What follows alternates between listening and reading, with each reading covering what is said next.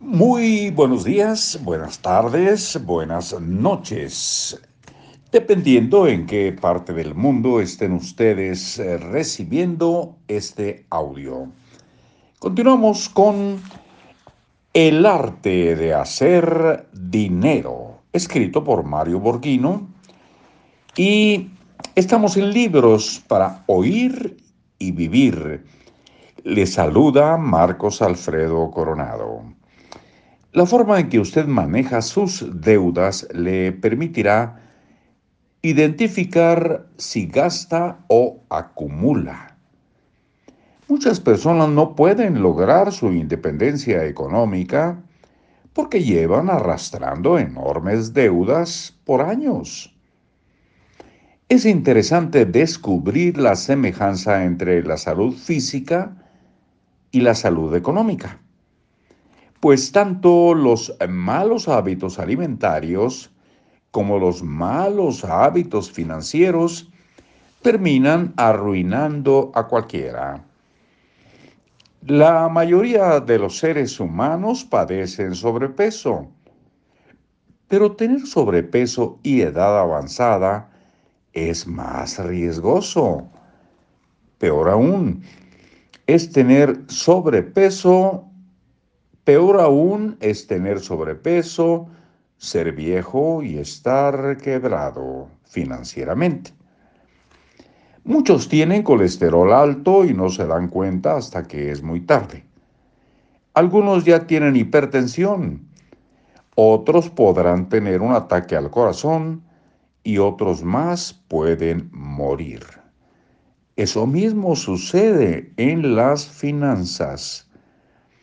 No nos damos cuenta de nuestro problema financiero hasta que tenemos muchas deudas.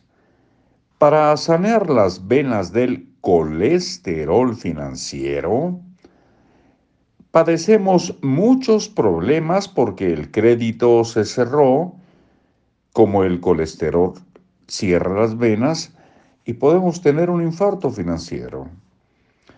Así como hay colesterol bueno y colesterol malo, en el mundo de las finanzas también hay deudas buenas y deudas malas. Usted debe hacer un análisis del tipo de deuda que regularmente contrae para saber si algún día podrá ser rico o no. Pasamos a otro capítulo. No estoy muy seguro si sean capítulos, pero bueno, empiezan con un título y todo no importa cómo se llame. Deuda buena lo pone entre interrogación y nos regala una frase que dice, la incapacidad para diferenciar los tipos de deuda que contrae lo empobrece. La deuda buena no nos mata.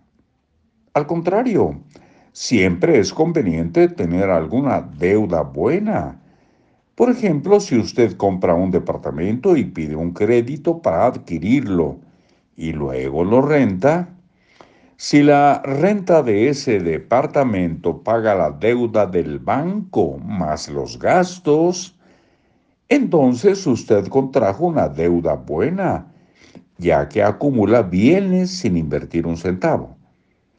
El departamento se paga solo y su dinero trabaja para usted y no usted para el dinero. No usa el dinero que tiene hoy invertido. No usa el dinero que tiene hoy invertido.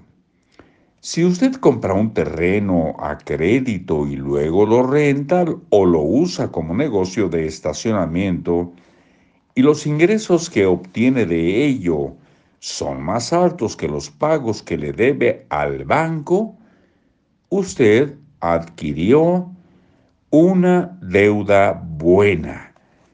Los ingresos de esta inversión pagan su deuda y no usted. El eh, secreto radica en no usar su dinero, sino el del banco. Existen deudas que se consideran buenas por su impacto en el tiempo y nos pone un ejemplo que leeremos, compartiremos el día de mañana. Hasta entonces,